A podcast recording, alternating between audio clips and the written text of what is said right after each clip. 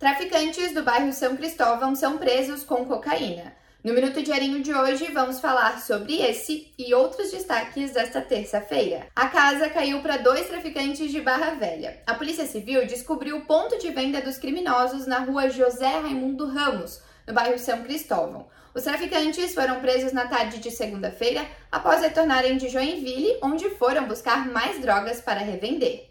O cão farejador da polícia encontrou 50 gramas de cocaína que foram apreendidas. E outro destaque policial de hoje foi a prisão da influenciadora digital de Itajaí, acusada de aplicar golpes em comerciantes usando cartões fraudados. A mulher de 32 anos foi presa na manhã desta terça e liberada depois da audiência de custódia, que aconteceu no início da tarde.